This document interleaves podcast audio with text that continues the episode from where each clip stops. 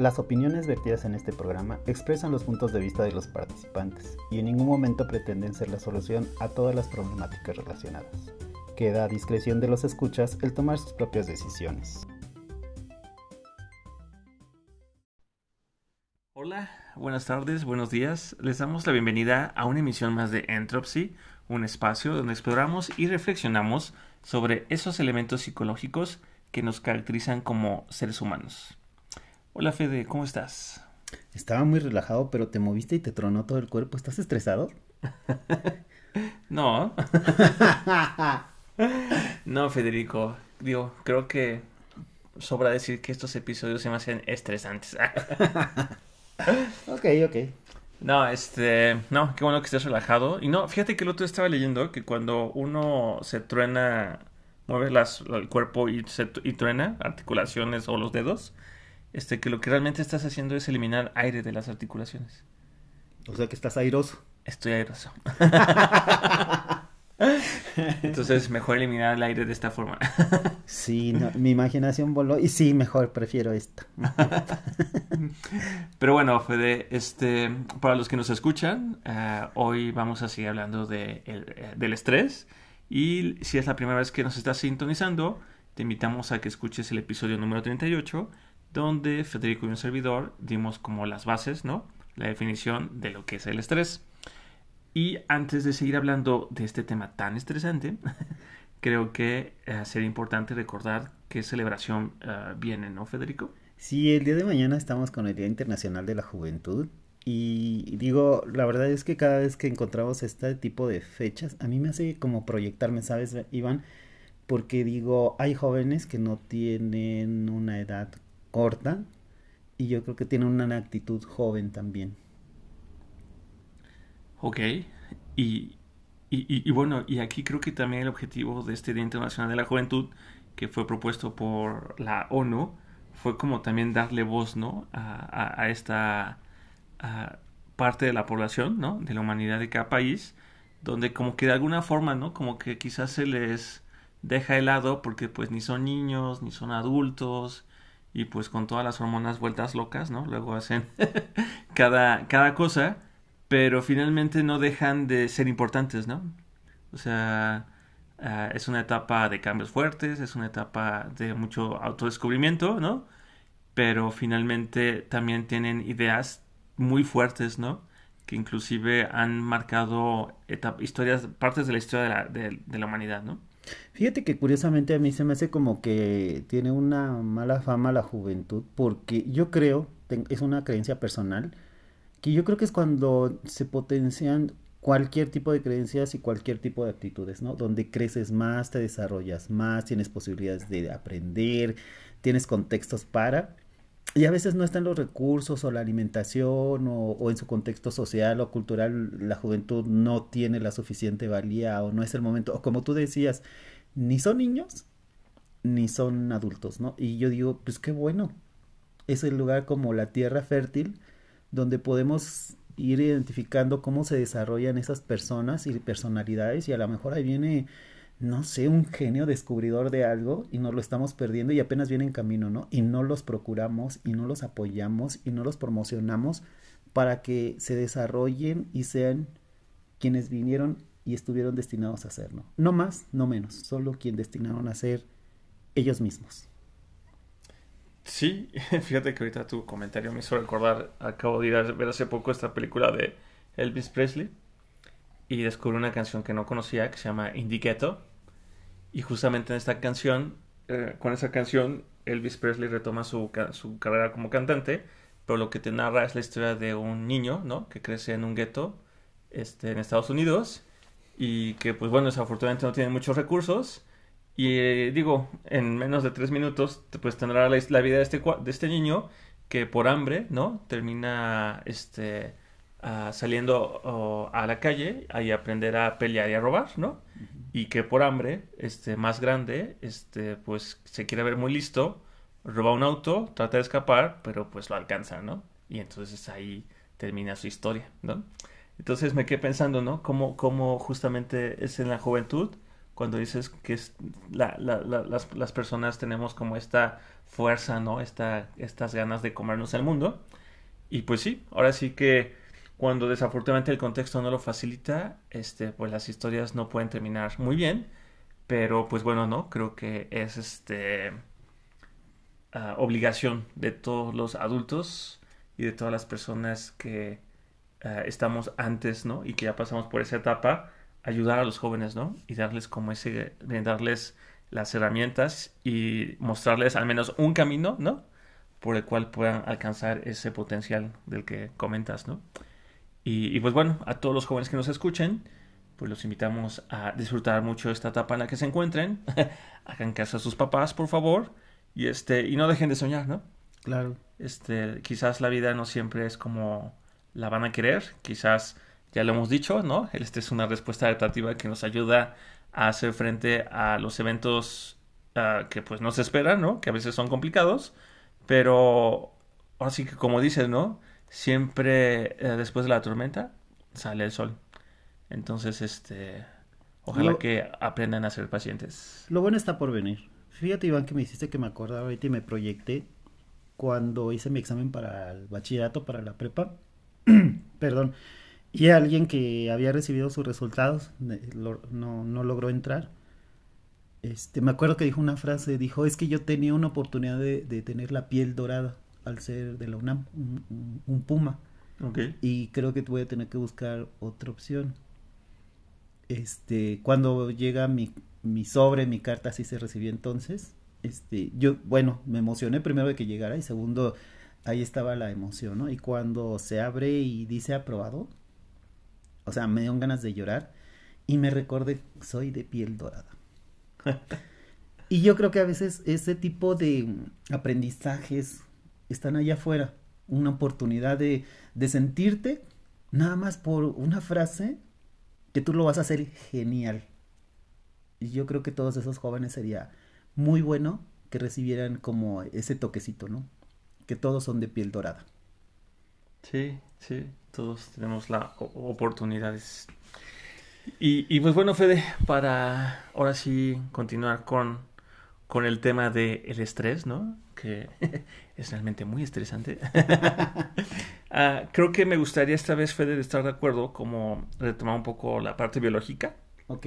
Este, espero no aburrir a las personas. Pero bueno, dentro de lo que yo investigué, uh, pues bueno, cuando uno vive una experiencia uh, fuerte o in, eh, imprevista, el cuerpo pues reacciona, ¿no? Y lo que provoca el estrés es una serie de respuestas en el sistema endocrino en el sistema simpático adrenal medular, en el eje hipotalámico, pituitario y adrenal, en el sistema nervioso uh, uh, simpático, así como en el sistema nervioso central. O sea, lo que les quiero decir con todas estas palabras es que... Es que sabe muchas palabras raras. es que debe haber estudiado medicina. no, lo que quiero decirles es que se activan básicamente todos los sistemas que componen el cuerpo, ¿no? O sea, y este, toda esta respuesta tiene en consecuencia algunas reacciones biológicas que fueron provocadas por el estímulo que, que se recibió como un factor estresante. Al vivirse todos estos cambios, uh, se activan algunas hormonas como inmuno, inmunos, inmunosupresores, cuyo objetivo es mantener la integridad del organismo y junto con la melatonina, la andamina y el óxido nítrico, uh, se da forma o se, se, da todo este cuadro que genera el estrés. Todo este sistema hormonal tiene por objetivo, ¿no? Este, pues ayudarnos a dar la mejor respuesta lo más rápido y de la forma más óptima ante el evento estresante. Sin embargo, cuando la respuesta es constante o cuando el nivel de estrés no disminuye, todo este sistema que se dispara cuando uno vive, cuando uno vive el estrés termina siendo como nocivo para el cuerpo y en particular algunos órganos como el corazón, el cerebro y el sistema inmunológico, ¿no? De ahí lo delicado de mantenernos con un nivel de estrés negativo durante mucho tiempo. ¿Un estrés negativo, o sea, mucho negativo? no, simplemente mantener ese nivel en el cuerpo del estrés durante mucho tiempo y que no logremos como regresar a un estado de equilibrio, ¿no? Como, como lo teníamos antes del evento, ¿no? Ok. O sea, aquí por ejemplo me viene un poco a la mente lo que viví cuando pues me robaron la bicicleta, ¿no? Que eso lo platiqué ya hace varios episodios.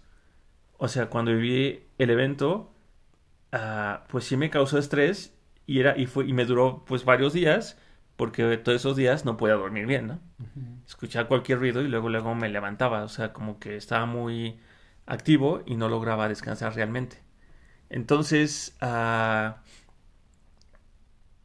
la relevancia que tiene eh, el estrés cuando no lo sabemos manejar es porque, pues, si bien todo este paquete hormonal está diseñado para ayudarnos, cuando lo estamos, uh, pues, soltando constantemente, genera daño en diferentes órganos, ¿no? Y de hecho hay, existen muchos estudios que han empezado a estudiar la relación del, bueno, que han estudiado qué relación tiene el estrés con varias enfermedades y pues de ahí la, relevancia, ¿no? Que inclusive la Organización Mundial de la Salud le da a este tema, porque finalmente uh, se ha descubierto que el estrés es este copartícipe de una serie de enfermedades que, que, disminuyen bastante la calidad de vida de las personas o en su defecto este, este, pues terminan con sus historias, ¿no?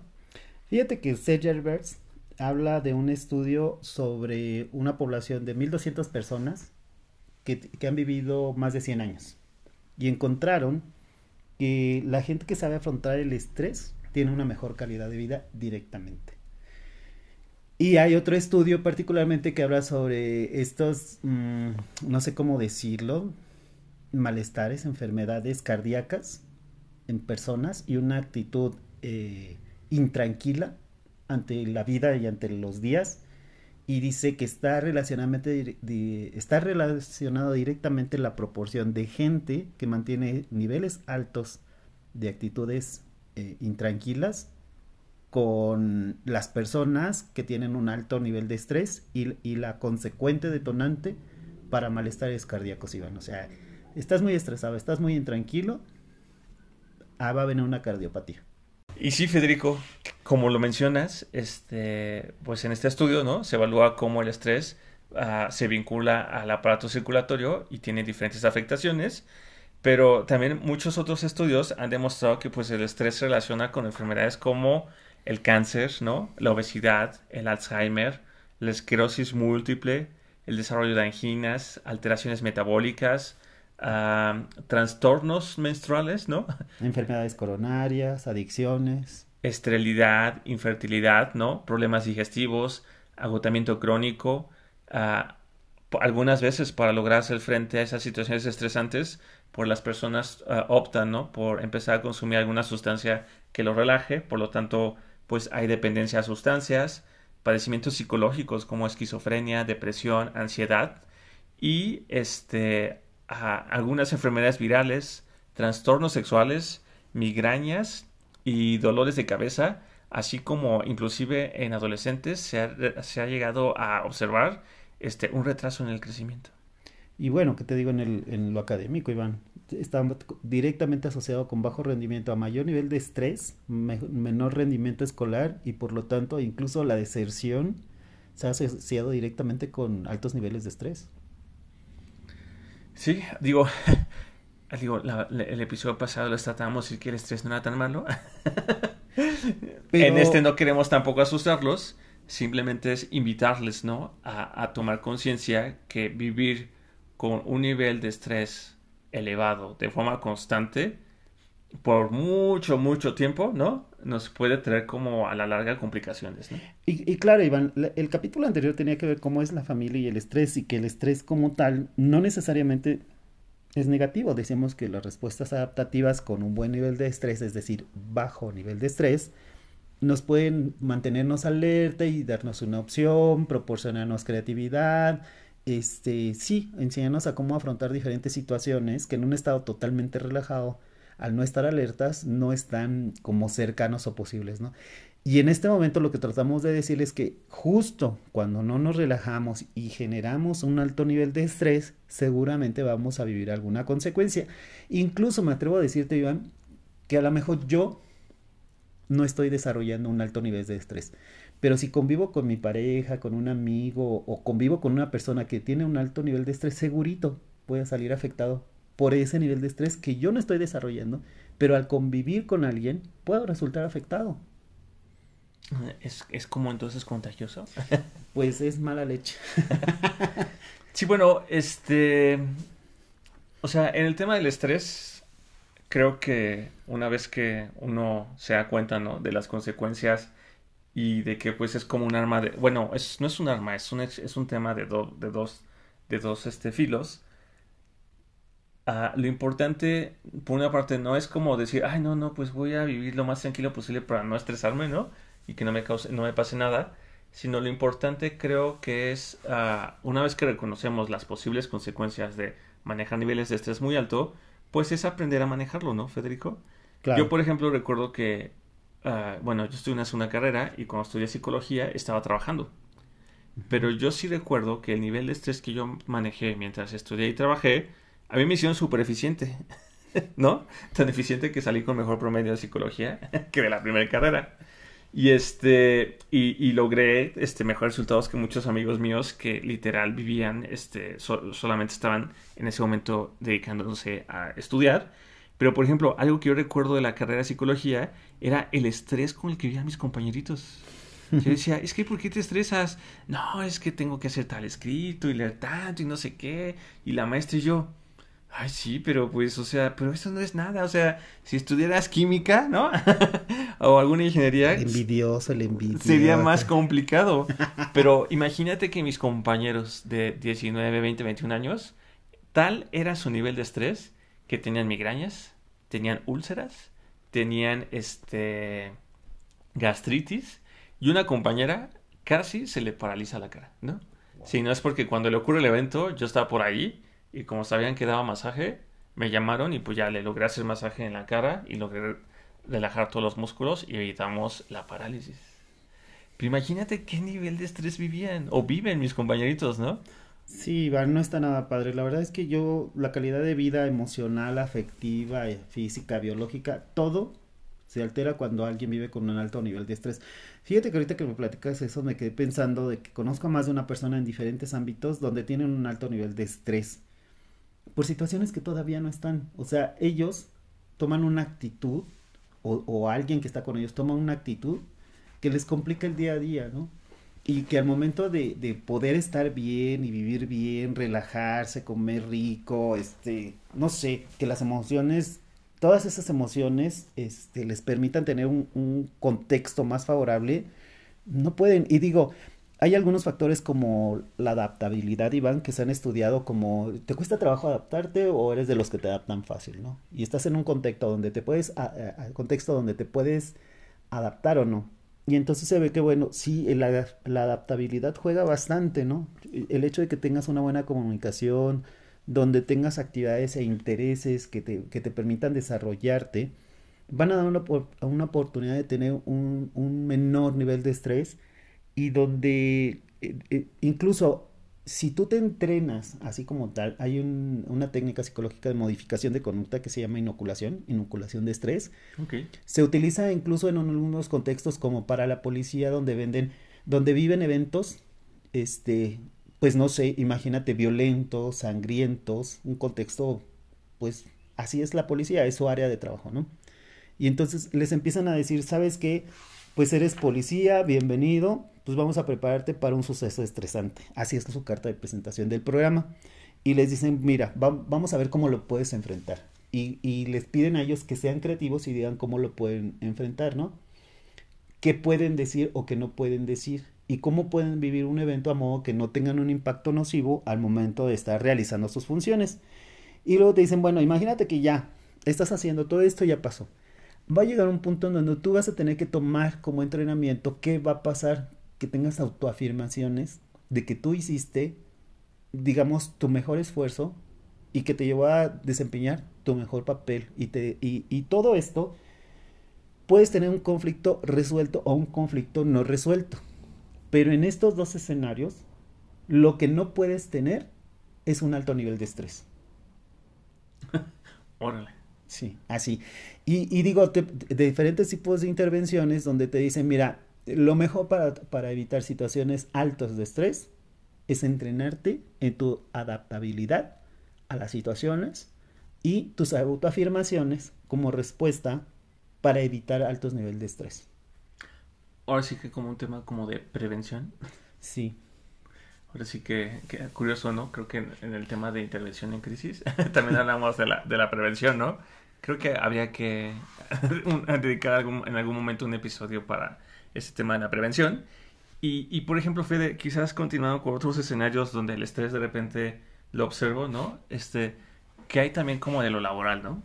Este bueno, lo laboral tiene las cartas fuertes, ¿no? De a veces eh, vas a trabajar si tienes estrés. Incluso hay algunos puestos que te dicen este que pueda manejar altos niveles de estrés. Así te, te ofrecen el puesto con ese perfil.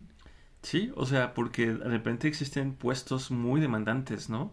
Ahorita empecé a ver una serie ah, de médicos, ¿no? a mí que me gusta ver todas esas series de médicos. Este, y justamente en un episodio, ¿no? Ponen como al residente a, atender eh, las peticiones. No termino de entender cómo funciona, pero un día le asignan atender las peticiones de otros doctores, ¿no? Y así era en un cuarto, ¿no? Está este residente, alrededor de 30 doctores, y cada doctor le empieza a decir su caso, ¿no? Así, ah, pues mi paciente, tal, tal, tal, tal cosa, y pues así va, ¿no?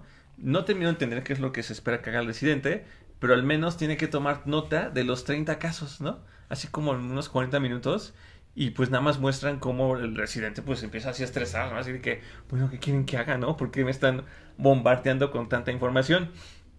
Y sí, creo que en el tema del trabajo es otro de los ambientes donde quizás el estrés tal vez hasta está muy ah, normado, ¿no? Normalizado, este, donde se espera que las personas ah, actúen, ¿no? Y que sepan sacar adelante todas las actividades que, que tengan que hacer y de la mejor manera, ¿no? Ahora sí que sin equivocarse. Al respecto, por ejemplo, yo encontré un artículo donde decían que en México el estrés laboral genera 25% de los 75 mil infartos al año registrados en México y ah, que el 7% de los trabajadores mexicanos padecen este mal. Ah, desafortunadamente en México nosotros somos el país con el primer lugar en esta categoría, ¿no? O sea, donde el estrés laboral es este, pues, un, problema serio, ¿no? Entre el estrés, la mala alimentación y, demás, pues ah, desafortunadamente muchas personas sí se están viendo afectadas y superadas, ¿no? Tanto que les está causando problemas este, a nivel biológico. Fíjate, Iván, que yo soy sobreviviente de una situación de estrés muy desfavorable y te puedo agregar a ese escenario dos cosas. Primero, sí, una mala creación o diseño de perfiles de trabajo donde consideran a una escuela muy arcaica donde decían que alguien que no empezaba a trabajar a las 6 de la mañana y se retiraba a las 10 de la noche no era un buen trabajador. Aunque hicieras el mejor desempeño, no era un buen trabajador nuevos modelos empiezan a decir que la eficiencia no es una situación ni de horario ni de manejo de estrés. Ahí hay una reingeniería de, estructura y de procesos pendiente seguramente en más de una compañía y digo México, pero puedo decir cualquier país o a todo el mundo, ¿no? Y algo que sí te puedo decir que me convencía es que hay una, una tecnología, no, una mecánica y toda una metódica así, donde se llama esfericidad. La esfericidad está convencida de que si una persona no desarrolla su mejor papel en las tareas del día, hay un jefe que está diseñando mal el perfil. Y que si toda la cadena de producción no tiene el mejor desempeño, hay un modelo mal planteado y un resultado mayor, de mayor beneficio, pendiente de establecerse. Es decir, esta, esta metodología te habla de que una buena estructuración de puestos y un buen eh, desempeño del perfil del puesto y de la persona te va a dar un mejor resultado sin nivel de estrés. Es requisito que no tenga un nivel de estrés. Y digo, en algún momento hablamos de la NOM 035 aquí en México, donde habla del bienestar psicológico. Y dentro de los factores también está que las personas no deben de vivir con altos niveles de estrés, ¿no? Sí. Fíjate que yo, yo soy un convencido, todos escuchas, que tanto mujeres como hombres, niños, jóvenes, o sea, quien sea, no debe vivir con estrés alto. No tiene razón de ser. Yo creo que, que tienes un, un, un, menor desempeño, una menor productividad en lo que me digas, cuando el estrés te está comiendo, ¿no?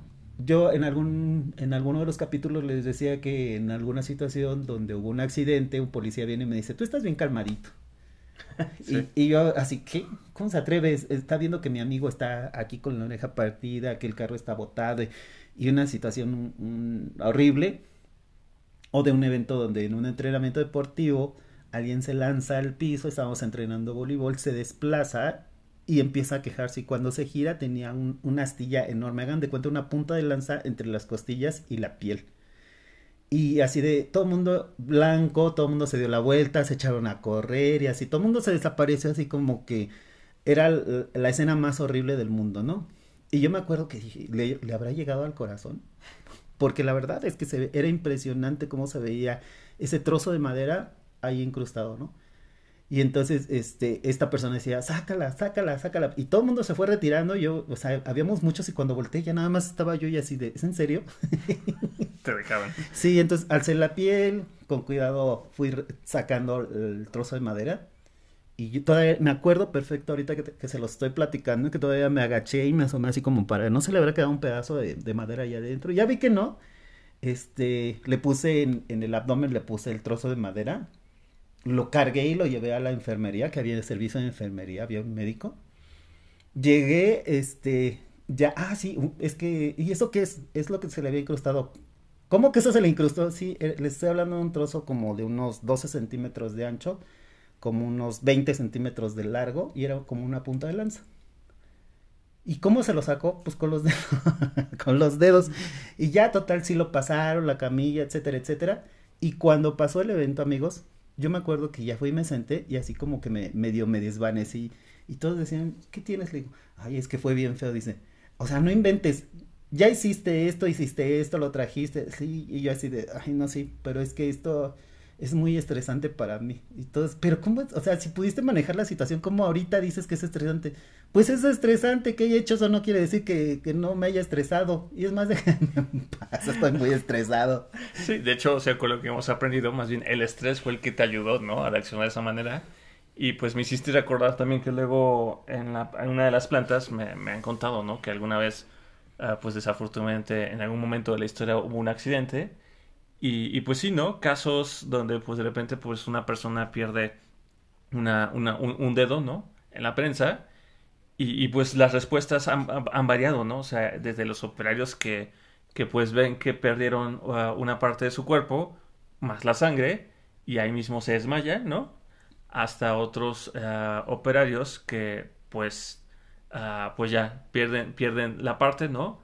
Con la ecuanimidad posible este, para la máquina, recuperan su dedito, ¿no? Lo ponen en una bolsita, se envuelven la mano y con la tranquilidad del mundo van con el jefe o, o, a, o a, con el doctor y, y, así lo comunican, ¿no? Este, ah, oiga, perdón, este, acaba de tener un incidente, ¿no? Se me fue el dedo, ¿no? Y en, y en la bolsita, ¿no? Ajá, y en la bolsita, así como que, ¿y por qué, y por qué está tan tranquilo? Y yo, ah, pues, digo, o sea, esa persona, ¿no? ¿Y por qué está tan tranquilo?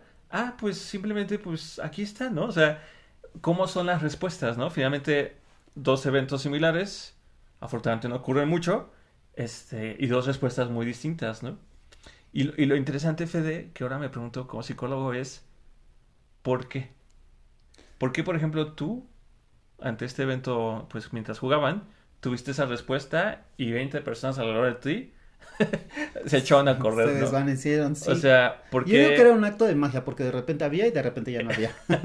porque, por ejemplo, aquí en estos ejemplos que doy de la planta, un escenario pues se impacta y se desmaya, y otro hasta toma su dedito, ¿no? Y lo lleva, ¿no? O sea, supongo que tiene que ver con la historia de vida, ¿no? Claro, fíjate que alguien decía que era la actitud y otros decían que era la personalidad y otros que era la historia de vida.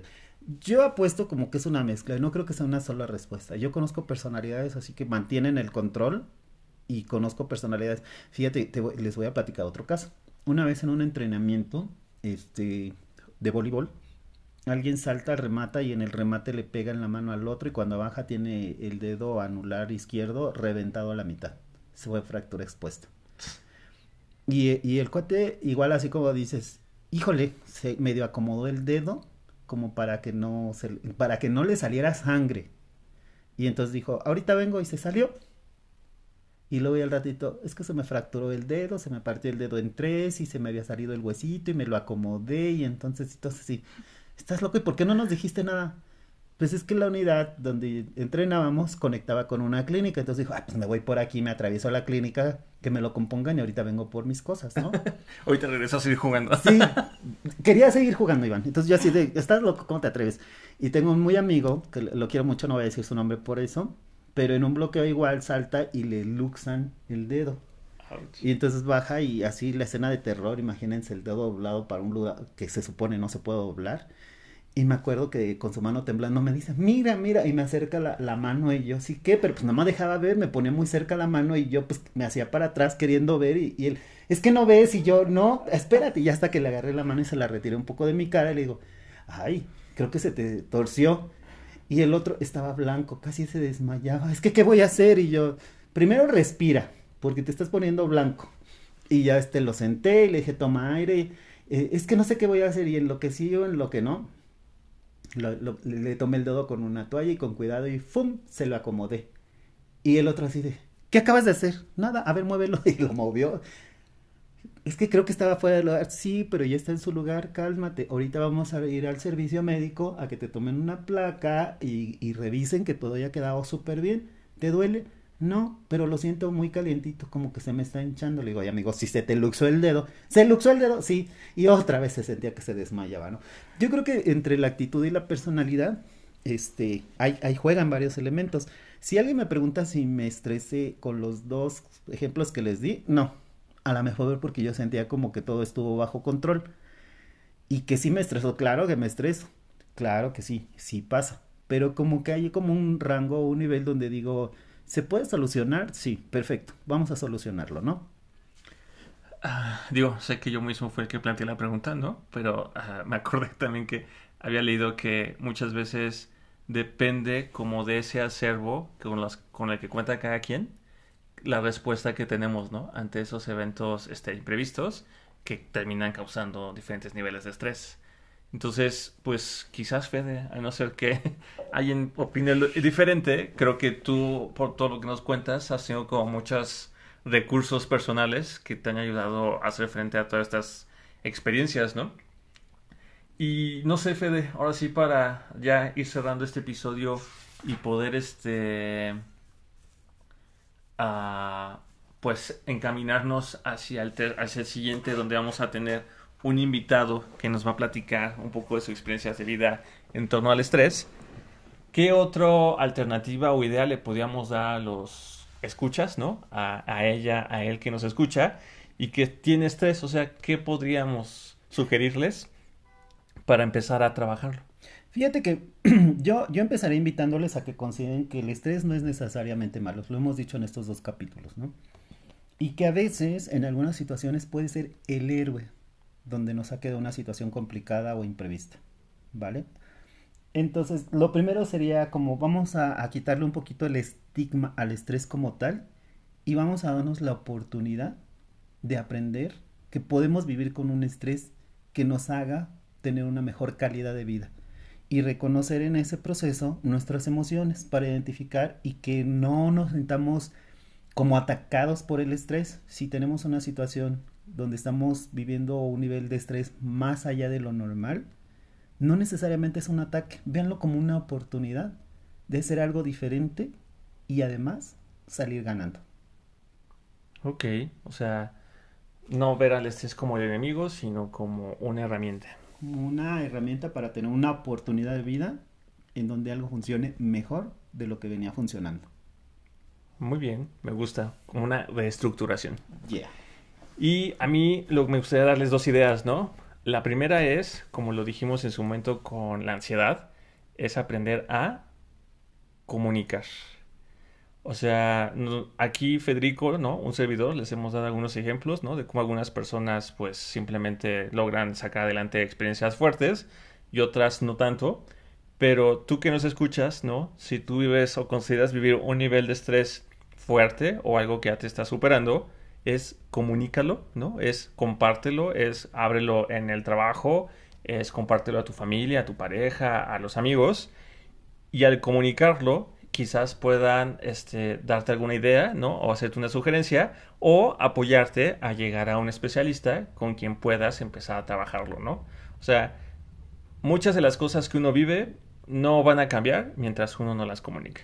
Yo creo que lo que nos acabas de decir, Iván, yo lo resumo en mi cabecita loca, que el, momento de darte la oportunidad de comunicar, te estás dando una oportunidad de, de respuesta o solución al problema. Así, nada más con comunicar. Exactamente. Y de forma más práctica, este, lo que les podría sugerir es el tema como de la, la, reflexología, que fue un poco lo que hice con aquella ah, compañera de psicología que se le estaba apareciendo el rostro. ¿Y que en qué consiste? Miren, es muy sencillo. Simplemente consiste en que tomen sus manitas, ¿no? Una mano y con el dedo índice y pulgar empiecen a hacer presión a lo largo de cada dedito, ¿no? Por, por afuera, por adentro, por la palma, por, la, por el dorso de los dedos, ¿no? Y eso en, ambas manos y después de las manos en la planta de los pies, ¿no? En la planta de los pies es muy importante también de vez en cuando hacernos masajitos. Y el tercer punto donde se puede hacer ese tipo de masaje es en las orejas, ¿no? Tomen sus orejitas, ¿no? Y poco a poco háganse presión y vayan recorriéndola, ¿no? Y vayan viendo esos puntos de dolor, esos puntos donde no pausa dolor, este, inclusive descubran que hay unas partes que les gusta, que les guste, porque son zonas muy sensibles y este y, son zonas que pues siempre podemos como están a nuestro alcance, ¿no?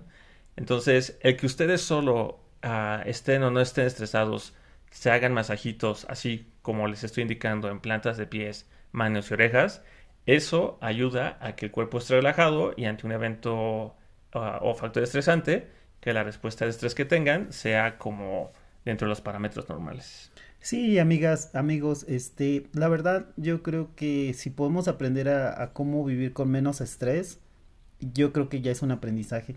Si ustedes tienen algún otro comentario o tip que nos puedan compartir, por favor, por favor, envíenlos, háganoslos llegar. Sí, escríbanlos en alguna de estas redes.